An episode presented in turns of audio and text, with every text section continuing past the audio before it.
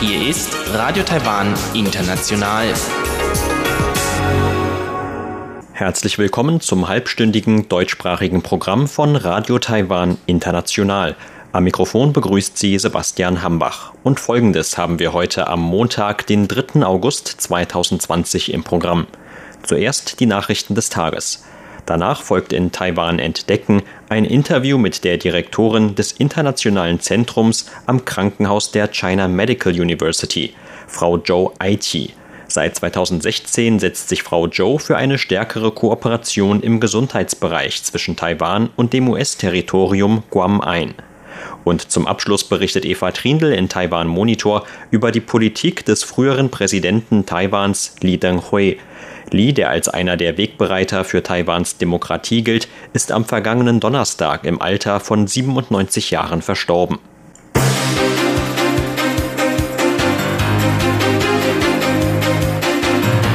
Sie hören die Tagesnachrichten von Radio Taiwan International. Der Überblick.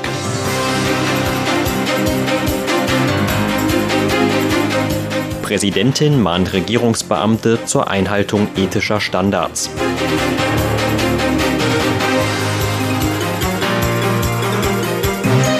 Politiker gedenken Ex-Präsidenten Li Denghui.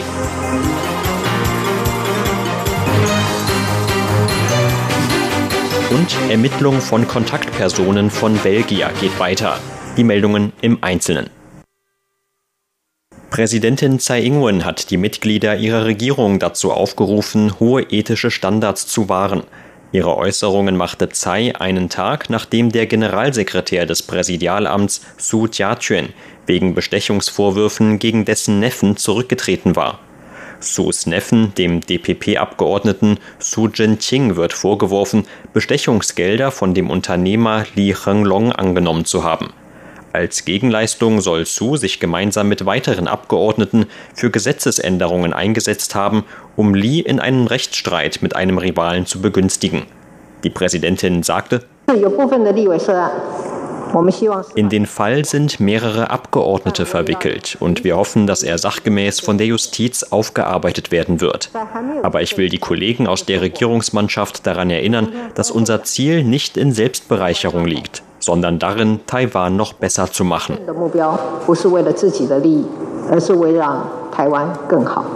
Bei der Pressekonferenz gab Tsai heute auch die Ernennung des Vorsitzenden der Stiftung für Austausch über die Taiwanstraße, David Lee, als Sus Nachfolger bekannt. Lees erste Aufgabe als Generalsekretär im Präsidialamt werde es sein, das Staatsbegräbnis für den früheren Präsidenten Li Denghui zu organisieren. Politiker aus dem In- und Ausland haben heute in Taipeh des ehemaligen Präsidenten Li Denghui gedacht. Unter anderem erwiesen Ex-Präsident Chen Shui-bian und der Direktor des Taipeh-Büros des American Institute in Taiwan, Brent Christensen, Li die letzte Ehre. Li war am vergangenen Donnerstag im Alter von 97 Jahren an Organversagen gestorben. Gegenüber Journalisten sagte Chen beim Besuch der Gedenkstätte, dass Li und er trotz politischer Meinungsunterschiede auch viele Gemeinsamkeiten geteilt hätten. Dazu hätten die Wünsche gehört, eine taiwanische Identität zu schaffen und Taiwans Demokratie zu festigen. Außerdem hätten sie sich beide für den Schutz von Taiwans Souveränität und das Wohl des Volks eingesetzt. Der AIT-Direktor Christensen bekundete sein Beileid zum Tode Lees, den er als einen Verteidiger der Demokratie würdigte. Man werde sich in der Welt noch lange an Lees Mut und Weitblick erinnern. Präsident Lee war ein großer Held für Taiwans Demokratisierung und spielte eine Schlüsselrolle für Taiwans heutige Demokratie. Die USA werden ihre Beziehungen zu Taiwan weiter vertiefen, die auf gemeinsamen demokratischen Werten beruhen.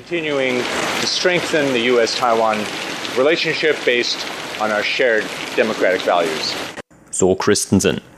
Außenminister Joseph Wu hinterließ bei seinem Besuch der Gedenkstätte eine Nachricht, in der er Li dafür dankte, Taiwan Demokratie und Freiheit gebracht zu haben. Er wisse das zu schätzen und werde Hongkongs Freiheitskampf auf die gleiche Weise unterstützen.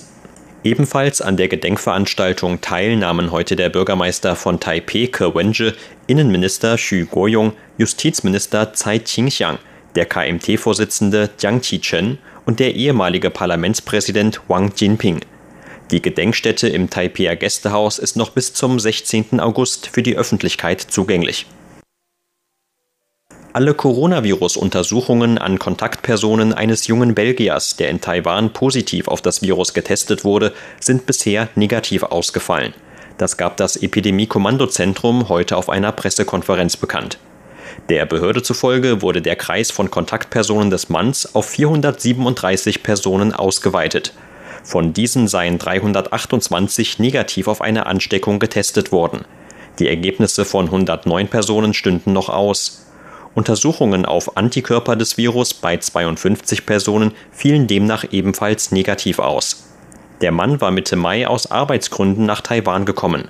Vor seiner geplanten Rückreise nach Belgien wurde er am 1. August positiv auf eine Ansteckung mit dem Coronavirus getestet.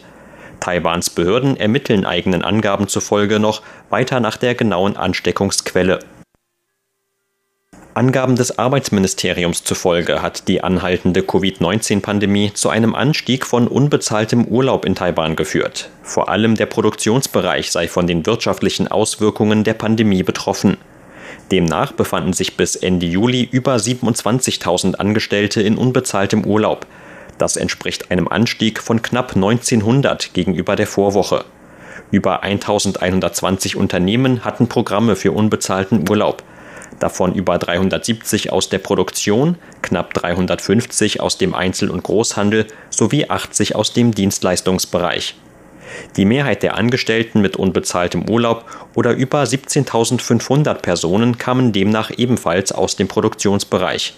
Ihnen folgten knapp 4.900 Personen aus dem Einzel- und Großhandel und knapp 1.600 Personen aus dem Bereich Transport und Lagerung. Aus dem Arbeitsministerium hieß es dazu heute, dass die Verlangsamung der Produktionsaktivitäten mit einem Rückgang von Exportaufträgen aufgrund der Pandemie zusammenhänge. Auch die Bereiche Handel und Transport würden besonders unter den wirtschaftlichen Auswirkungen der Covid-19-Pandemie leiden. Bei der Nachwahl für das Bürgermeisteramt in Gauchung hat der DPP-Kandidat Chen Chi-mai offenbar die besten Aussichten auf den Wahlsieg. Das geht aus einer heute veröffentlichten Umfrage hervor, die von der Denkfabrik Taiwan Brain Trust in Auftrag gegeben worden war. Demnach gaben über 53 Prozent der Befragten an, den ehemaligen Vizepremier Chen für die Wahl Mitte August zu unterstützen. 14,4 Prozent sprachen sich für die Kandidatin der KMT, die Stadtabgeordnete Jane Lee, aus. Den dritten Kandidaten Ui Zheng von der TPP unterstützten demnach 8,3 Prozent der Befragten. Die Nachwahl für das Bürgermeisteramt Gauchungs wurde angesetzt, nachdem der vorherige Amtsinhaber Han Guoyu von der KMT in einem offiziellen Verfahren seines Amtes enthoben worden war. Die Nachwahl wird am 15. August stattfinden. Für die Umfrage wurden zwischen dem 27. und 28. Juli knapp 1100 Bürger Gauchungs über 20 Jahren befragt. Die Denkfabrik Taiwan Brain Trust, die die Studie in Auftrag gab, hat enge Kontakte zur Regierungspartei DPP. Zur Börse. Taiwans Aktienindex hat heute mit 151 Punkten oder 1,2 Prozent im Minus geschlossen. Zum Abschluss des heutigen Handelstags lag der TAIEX damit auf einem Stand von 12.513 Punkten. Das Handelsvolumen belief sich auf 231 Milliarden Taiwan-Dollar oder knapp 8 Milliarden US-Dollar.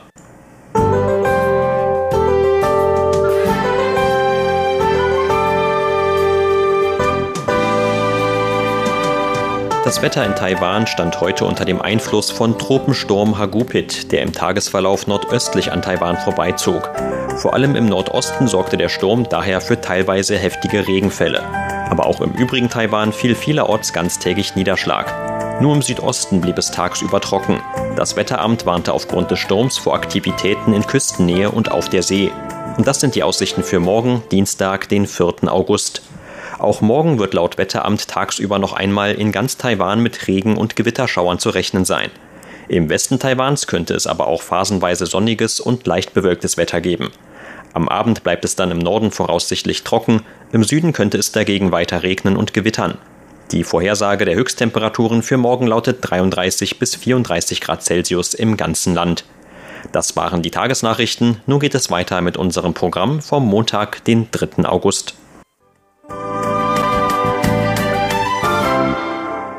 Nun folgt Taiwan entdecken.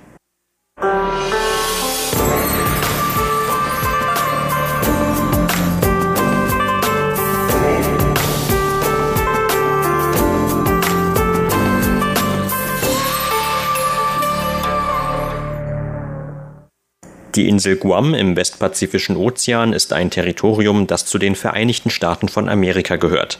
Aufgrund seiner relativen Nähe zu Taiwan, zumindest im Vergleich zu den festländischen USA, gilt die Insel schon lange als ein beliebtes Reiseziel für die Taiwaner, die das englischsprachige Ausland besuchen möchten. Oder zumindest war es noch vor der Covid-19-Pandemie so. Aber auch in anderen Bereichen gibt es seit einiger Zeit einen Austausch zwischen Taiwan und Guam, so zum Beispiel seit 2016 im Gesundheitsbereich. Vor etwa vier Jahren reiste die Direktorin des Internationalen Zentrums am Krankenhaus der China Medical University, Frau Zhou Aiqi von Taiwan aus in das US-Territorium, um der beiderseitigen Kooperation im Gesundheitsbereich auf die nächste Stufe zu verhelfen. Zu diesem Thema sprach Frau Zhou vor kurzem im Interview mit RTI. Zunächst wirft Frau Zhou einen Blick zurück auf die Anfänge der medizinischen Zusammenarbeit mit Guam. Tatsächlich gab es zwischen Guam und Taipei in der Vergangenheit schon viele Vereinbarungen auf Städteebene. Deshalb liegen auch die Ursprünge von medizinischen Diensten Taiwans in Guam schon sehr weit zurück. Unser Krankenhaus begann im Jahr 2016 mit dem Angebot von medizinischen Diensten in Guam. Dabei ging es vor allem darum, den Patienten vor Ort in Guam einen noch besseren Zugang zu medizinischer Versorgung und damit ein höheres Maß an Gesundheit zu ermöglichen. In Guam gibt es nur ein einziges staatliches Krankenhaus. So war es unmöglich, bestimmte Probleme der Patienten in Guam zu lösen. Viele Patienten reisten daher von Guam in die Philippinen oder andere Länder, um sich behandeln zu lassen. Doch oft waren sie mit der Behandlung dort unzufrieden. Diese Beobachtungen bilden die Grundlage unserer Arbeit in Guam. Im Jahr 2016 stellten wir ein Ärzteteam zusammen, das sich die Situation vor Ort in Guam anschaute und dort Befragungen anstellte. Bis heute gibt es nur ein staatliches Krankenhaus in Guam und vor zwei, drei Jahren kam noch ein größeres privates Krankenhaus dazu. Am weitesten verbreitet sind dort immer noch alle möglichen Arten von Arztpraxen. Als nächstes erklärt Frau Joe, welche Krankheiten und gesundheitlichen Probleme in Guam besonders weit verbreitet sind. Wie in vielen Inselstaaten gibt es auch dort aufgrund der Ernährung bestimmte Probleme. So haben viele Menschen dort schwere chronische Erkrankungen. Wir fanden heraus, dass viele übergewichtige Menschen dort Diabetes haben. Übergewicht wirkt sich nicht nur auf den Fettgehalt im Körper, sondern auch auf viele andere Bereiche aus, wie Knochen, Knie oder die Wirbelsäule. In den letzten Jahren haben wir darum vor allem das Angebot von einer Reihe von Operationsverfahren gefördert. Dazu gehören vor allem orthopädische und bariatrische Eingriffe. Abgesehen von den Eingriffen haben wir in den vergangenen Jahren aber auch im Bereich der Arztpraxen über chronische Krankheiten informiert und Behandlungsmethoden angeboten. Dabei ging es vor allem um Rheumatismus oder den Bereich Dermatologie, woran ebenfalls großer Bedarf dort besteht. Zusammengenommen haben wir etwa 400 unterschiedliche Eingriffe vorgenommen, darunter am öftesten bariatrische und orthopädische Eingriffe.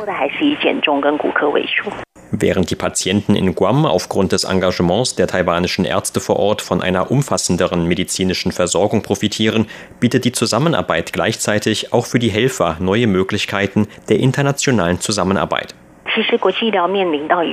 Tatsächlich besteht eines der größten Probleme bei internationalen Gesundheitsprojekten in der Sprache.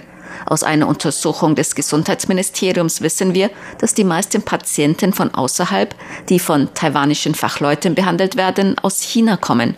Der Grund dafür ist, dass es mit China keine sprachlichen Hürden gibt. Wenn wir für medizinische Projekte ins Ausland wollen, dann kommt neben dem Chinesischen am ehesten noch der englische Sprachraum in Frage, denn immerhin lernen wir Englisch schon von klein auf. Als es darum ging, einen Ort für die internationale Zusammenarbeit auszusuchen, wählten wir deshalb englischsprachige Länder als zweite wichtige Zielländer aus. Eine andere Überlegung hängt mit der Flugzeit zu diesen Ländern zusammen. Solange die Flugzeit bei unter sechs Stunden liegt, können wir Patienten aus diesen Ländern auch zur medizinischen Betreuung nach Taiwan locken. Von der Insel Guam aus sind es nur etwa dreieinhalb Flugstunden bis nach Taiwan. Außerdem spricht man dort Englisch und für das örtliche Versicherungssystem braucht man zwar etwas Know-how, es ist aber nicht schwer, verstehen zu lernen. Auch politische Überlegungen spielen eine Rolle. Sowohl das Außenministerium als auch andere Behörden legen großen Wert auf die Beziehungen zwischen Taiwan und den USA. Und das waren die Gründe für uns, um uns Guam anzuschauen. Wir hätten aber nicht gedacht, dass unser Einsatz und unser Fleiß dazu führen würden, dass der damalige Regierungschef von Guam vor zwei Jahren zu unserem Krankenhaus kam, um sich persönlich bei uns zu bedanken. Taiwan eröffnete schon im Jahr 1991 ein Vertretungsbüro in dem US-Territorium. Im Jahr 2017 wurde das Büro mit einer Reihe von weiteren Vertretungsbüros in der Welt geschlossen, bevor erst in diesem Jahr eine Wiedereröffnung angekündigt wurde. Der Aufbau des medizinischen Austauschs verlief aber auch unabhängig von der politischen Ebene. Ich selbst war nun schon 15 Mal in Guam. Die Ärzte, die mit mir kommen, sind immer sehr beschäftigt und ich wollte nicht jedes Mal unnötig ihre Zeit in Anspruch nehmen. Deshalb habe ich normalerweise jedes Mal nach Ankunft mit dem Flugzeug vor Ort alleine ein Auto gemietet, um die Patienten zu besuchen und mit ihnen zu sprechen. Ich habe auch Versicherungsbüros, Arztpraxen oder Ärzte besucht und so allmählich Kontakte aufgebaut. Ich kam mir etwas vor wie eine Verkäuferin. Aber die Produkte des Gesundheitsbereichs sind anders als normale Konsumartikel. Im Gesundheitsbereich kommt es immer noch vor allem auf die Mundpropaganda an. Solange man gute Arbeit leistet, gute Dienste anbietet und die Patienten heilt, spricht sich das herum und dann zeigen sich auch die Versicherungen eher bereit, einem noch mehr Patienten zu vermitteln. Auch die Patienten selbst werden so weitere Patienten vermitteln. Viele der wohlhabenderen Patienten kommen direkt nach Taiwan, um sich in dem Krankenhaus im mitteltaiwanischen Taichung behandeln zu lassen. In den letzten Jahren hat Taiwan auch von offizieller Seite versucht, speziell diese Art von Medizintourismus zu fördern. Doch wie so viele Dinge stellt die Covid-19-Pandemie in diesem Jahr auch den medizinischen Austausch zwischen Taiwan und Guam vor neue Herausforderungen. Die Gouverneurin von Guam kommt selbst aus dem Gesundheitswesen. Viel diskutiert wurde im Zusammenhang mit Guam und Covid-19, vor allem aber der Infektionsherd auf dem US-Flugzeugträger USS Theodore Roosevelt, der aufgrund eines Ausbruchs an Bord zwischen März und Mai eine Zeit lang in Guam anlegte. In Guam selbst gibt es eine Reihe von US-Militärstützpunkten. Viele der Besatzungsmitglieder der US Theodore Roosevelt hatten sich mit dem Virus angesteckt, sodass Guam verstärkt in den Fokus des öffentlichen Interesses rückte. Schon davor war es so, dass die medizinische Versorgung in Guam nicht sehr umfassend war. Ich selbst bin zum letzten Mal im März in Guam gewesen, wo unser Krankenhaus immer noch eine größere Zahl von Patienten hatte. Schon vor meiner Abreise aus Taiwan fragten mich viele Leute von dort, ob ich nicht ein paar Mund-Nasenschutze mitbringen könne. Kurz bevor ich Guam wieder verließ, gab es selbst in den Krankenhäusern dort keine qualitätsgeprüften Schutzmasken mehr. Gerade zu dieser Zeit hatte Taiwans Außenministerium mit seiner Mundschutzdiplomatie begonnen, die Taiwans Ruf in der Welt wirklich verbessert hat. Nach meiner Rückkehr nach Taiwan sprach ich mit den Verantwortlichen für Nordamerika-Angelegenheiten im Außenministerium über die Situation in Guam.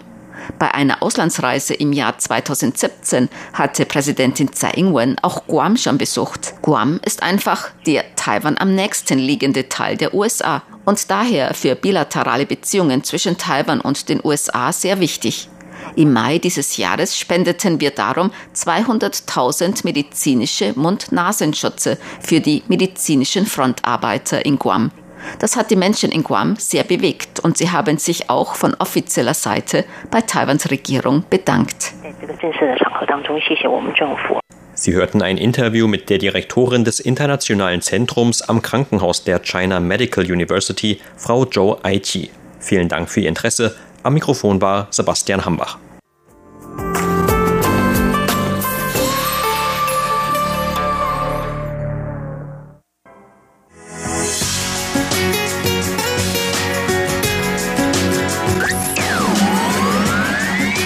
Radio Taiwan, international aus Taipeh.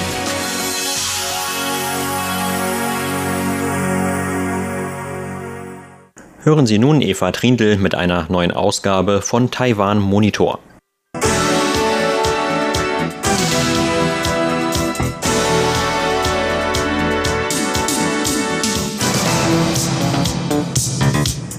Der frühere Präsident Taiwans Li Denghui ist am vergangenen Donnerstag im Alter von 97 Jahren verstorben. Regierungsbeamte und Politiker unterschiedlicher Parteien Taiwans haben nach dem Bekanntwerden von Li Denghuis Tod ihr Bedauern zum Ausdruck gebracht und die Beiträge Li Denghuis für Taiwan gewürdigt.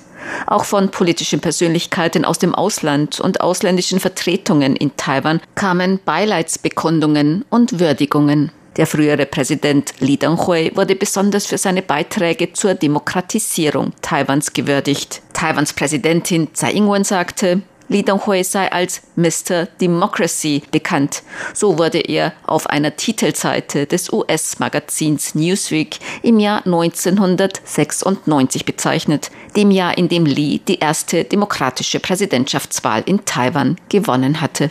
Li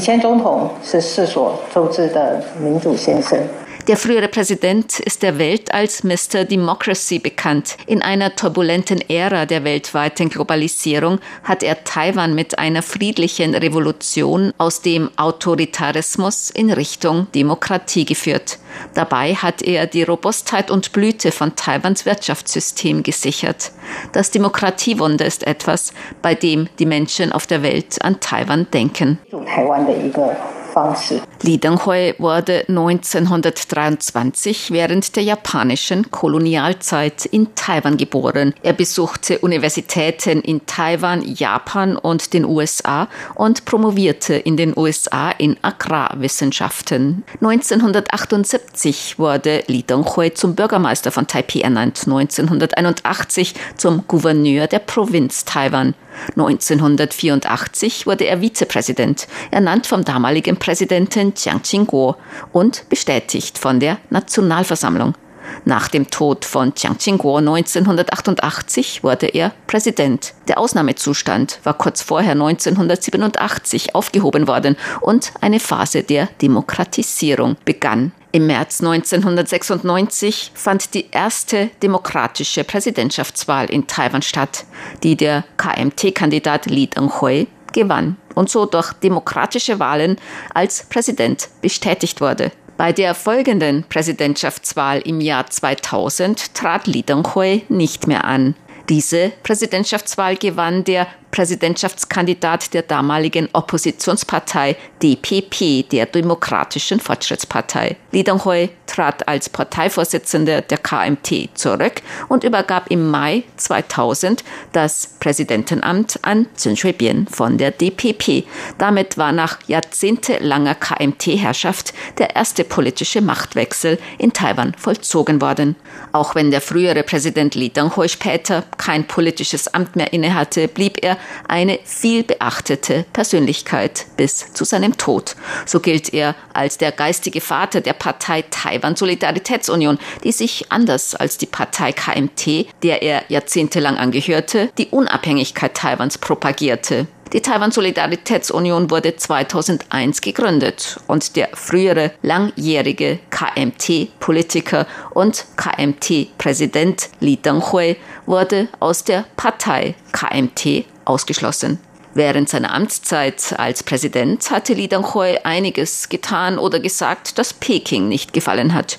Und das Taiwan-Büro des chinesischen Staatsrates Chinas reagierte auf den Tod von Li Denghui mit der Aussage, man habe die Nachricht vernommen und dass Taiwans Unabhängigkeitsbestrebungen nur in eine Sackgasse führen würden. Er wird von Peking als Spalter des Landes und Befürworter der Unabhängigkeit Taiwans kritisiert. Besonders aufsehenerregend war Li Denghuis sogenannte zwei Staatentheorie, eine Aussage im Jahr 1999, dass es sich bei den Beziehungen zwischen Taiwan und China um besondere zwischenstaatliche Beziehungen handle. In einem Exklusivinterview mit der Deutschen Welle bezeichnete er die Beziehungen über die Taiwanstraße als besonderes zwischenstaatliches Verhältnis. Dies hat international große Wellen geschlagen. Gemäß Professor Oh Chien-Chong Professor für allgemeine Studien an der Universität für Meerestechnologie Taipei, muss man diese Entwicklung vor dem Hintergrund der Raketenkrise 1995, 1996 sehen, also einer Reihe von Raketentests, die China um die Gewässer Taiwans vorgenommen hatte, und der Rückgabe Hongkongs an China 1997. Über die Hintergründe dieser Zwei-Staaten-Theorie von Li Denghui sagte Professor Wu, ich denke, nach der Raketenkrise in der Taiwanstraße im Jahr 1996 haben sich die Gefühle der Bevölkerung Taiwans gegenüber der chinesischen Regierung weiter verschlechtert. Dann wurde 1997 Hongkong an China zurückgegeben. Etwa zu dieser Zeit hat der damalige Vorsitzende der Nationalen Sicherheitsbehörde In Zong-wen Deutschland besucht. Und die damalige Kohl-Regierung hatte ihm zu verstehen gegeben, dass Taiwan überlegen müsse, wie es in Zukunft seinen internationalen Status definiere. Der damalige Präsident Li Denghui hatte daraufhin betont, dass eine entsprechende Forschungsgruppe eingerichtet werde. Dies kann man wohl als einen Ausgangspunkt der Diskussionen zur Zwei-Staaten-Theorie sehen. Auch die jetzige Präsidentin Tsai Ing-wen war damals Mitglied dieser Forschungsgruppe. Man hat gesehen, dass man nach der Raketenkrise 1996 und der Rückgabe Hongkongs an China 1997 für den Status der Republik China, für die diplomatischen Beziehungen und so weiter Klärung finden müsse. Denn die Absicht der Regierung der Volksrepublik China ist ganz klar, nämlich die Republik China auszulöschen und Taiwan international auszugrenzen. Republik China ist die offizielle Bezeichnung Taiwans. Li Denghui hat in dem Interview mit der Deutschen Welle im Jahr 1999 gesagt, es sei ein historischer Fakt, dass die Volksrepublik China seit ihrer Gründung im Jahr 1949 nie die Regierung über Taiwan ausgeübt habe, über die Gebiete, die der Regierung der Republik China unterstehen. Das Verhältnis sei ein besonderes zwischenstaatliches Verhältnis. Es seien keine innerstaatlichen Beziehungen zwischen einer Zentralregierung und einer Regionalregierung. Diese Aussagen hatten auch viel internationales Aufsehen erregt. Die US-Regierung stand gemäß Professor U diesen Aussagen damals nicht unkritisch gegenüber, da die damalige Clinton-Regierung gerade dabei war, die Beziehungen der USA mit China zu verbessern aber im Nachhinein gesehen stellte sich die Strategie Li Denghuis nach Ansicht von Professor Wu Qianzhong als erfolgreich heraus. Die USA konnten damals die von Li Denghui hervorgebrachte Zwei-Staaten-Theorie nicht akzeptieren, da sie gerade daran arbeiteten, ihre Beziehungen mit China zu verbessern. Aber wenn man sich nun 20 Jahre später Taiwan betrachtet, die Handelsstreitigkeiten zwischen den USA und China oder Chinas nationales Sicherheitsgesetz für Hongkong, solche Vorgehensweisen Chinas zeigen die Weitsicht dieser Strategie des früheren Präsidenten Li Denghui die er damals mit seiner China-Politik verfolgte, mit der pragmatischen Diplomatie und angesichts der jetzigen Beziehungen zwischen den USA und China. Damals stand Li Donghui mit dieser Politik noch ziemlich allein da, aber jetzt kann man die positiven Auswirkungen seiner Politik der Reformen und Demokratisierung für Taiwan erkennen.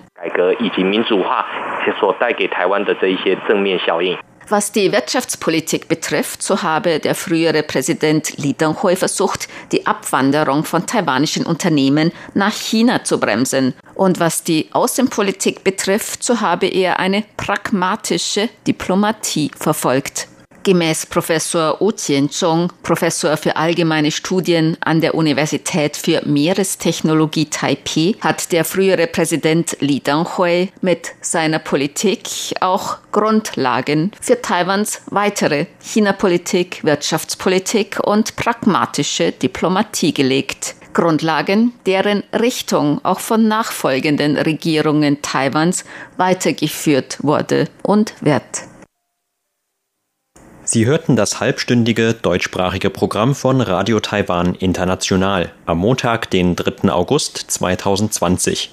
Unser aktuelles Radioprogramm und weitere Sendungen können Sie im Internet on demand hören unter der Adresse www.de.rti.org.tv.